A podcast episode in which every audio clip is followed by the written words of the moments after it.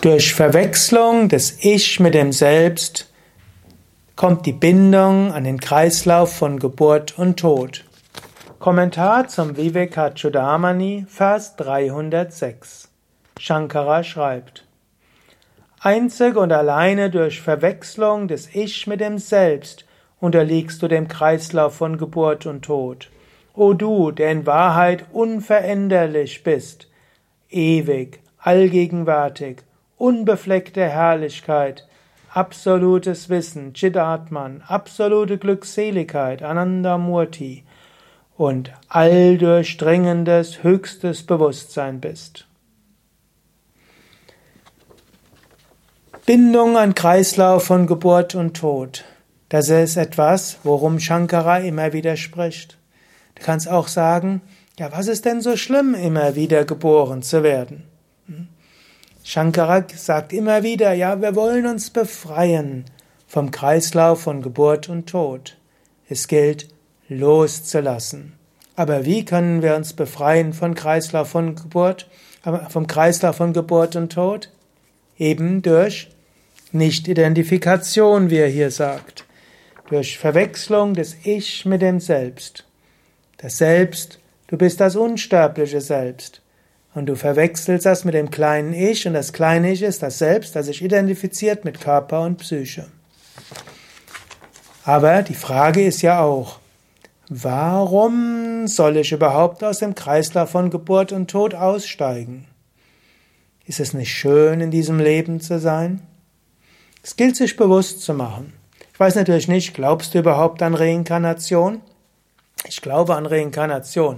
Ich meine sogar, es gibt einige Hinweise, die zeigen, dass Reinkarnation mehr als ein Glaube ist.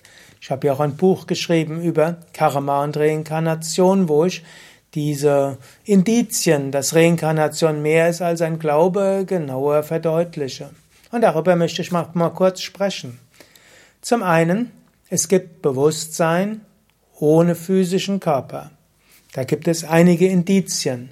Zum Beispiel, es gibt Menschen, die sind ja, bewusstlos, scheinbar, beschreiben, dass sie während der Zeit der Bewusstlosigkeit ihren Körper verlassen haben, und obgleich der Körper auf nichts reagiert, können sie nachher beschreiben, was gewesen ist.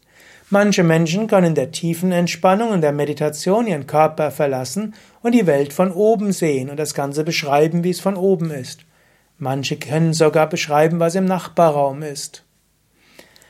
Es gibt die Nahtoderfahrungen, wo Menschen, die kaum Hirnwellen haben, trotzdem wahrnehmen und nachher beschreiben, was sie gesehen haben.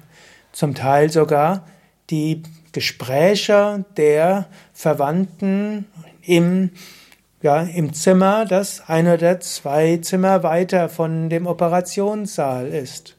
Also, sie können mit ihrer Psyche woanders hingehen, wo als der Körper ist. Es gibt Menschen, die Zugang haben zu Verstorbenen. Es gibt Medien, die letztlich Botschaften empfangen können und dem Menschen geben können, der sie fragt, ohne jemals den Verstorbenen gekannt zu haben. Und es gibt Menschen, die unter Hypnose in frühere Leben zurückgebracht werden können. Es gibt Menschen, die berichten, was sie in einem früheren Leben waren und die Identität und letztlich nachgeprüft oder erkannt werden kann, die Person, die sie sagen, dass sie gewesen sind, tatsächlich eine historische Person war. So gibt es also einige Indizien für Leben nach dem Tod und Leben vor dem Leben, Reinkarnation. Den Indern geht es darum, aus dem Kreislauf von Geburt und Tod aus herauszukommen. Das ist im Buddhismus so, das ist im Jainismus so, das ist im Hinduismus so und das ist auch im Vedanta so. Jetzt kann man aber sagen, wäre es nicht schön, wiedergeboren zu werden. Man hat schöne Phasen, zweifelsohne. Aber geboren werden ist nicht schön. Durch den Geburtskanal hindurchzugehen, den Kopf gepresst zu bekommen, ist nicht schön. Ein paar Jahre lang reichlich ohnmächtig zu sein, ist nicht unbedingt schön. Kindheit, so wenig zu wissen, auch nicht schön. Als Jugendlicher Hormone durcheinander gebracht, auch nicht unbedingt schön. Dann Sorgen um Mann und Frau, um Kinder und Lebensunterhalt und Eltern, auch nicht schön.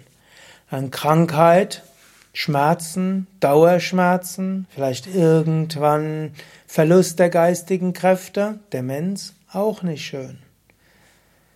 Es gibt so vieles, was nicht so schön ist, und dessen kann man sich bewusst machen. Wenn du das vergleichst mit dem Zustand der, deiner wahren Natur, Ananda, wahre Freude, dann ist die Identifikation Unglück. Und die kleinen Freuden, die du hast, sind letztlich eine Widerspiegelung des Selbst. Freude kommt, wenn dein Geist ruhig ist, wenn du dich nicht identifizierst. Auch wenn du glücklich bist, weil du einen Wunsch erfüllt hast, ist das nicht wegen dem Objekt des Wunsches, weil dein vorübergehender Geist ruhig ist.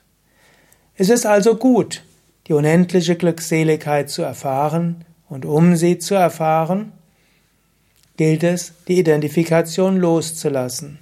Solange du dich identifizierst, hast du auch ein Bedauern. Solange du dich identifizierst, bist du nicht glücklich. Solange du dich identifizierst, hast du eine Gier. Denn die Identifikation wird dich nie zufriedenstellen. Langfristig gesehen bist du glücklich, wenn du keine Wünsche mehr hast, keine Identifikation, deine wahre Natur erfährst.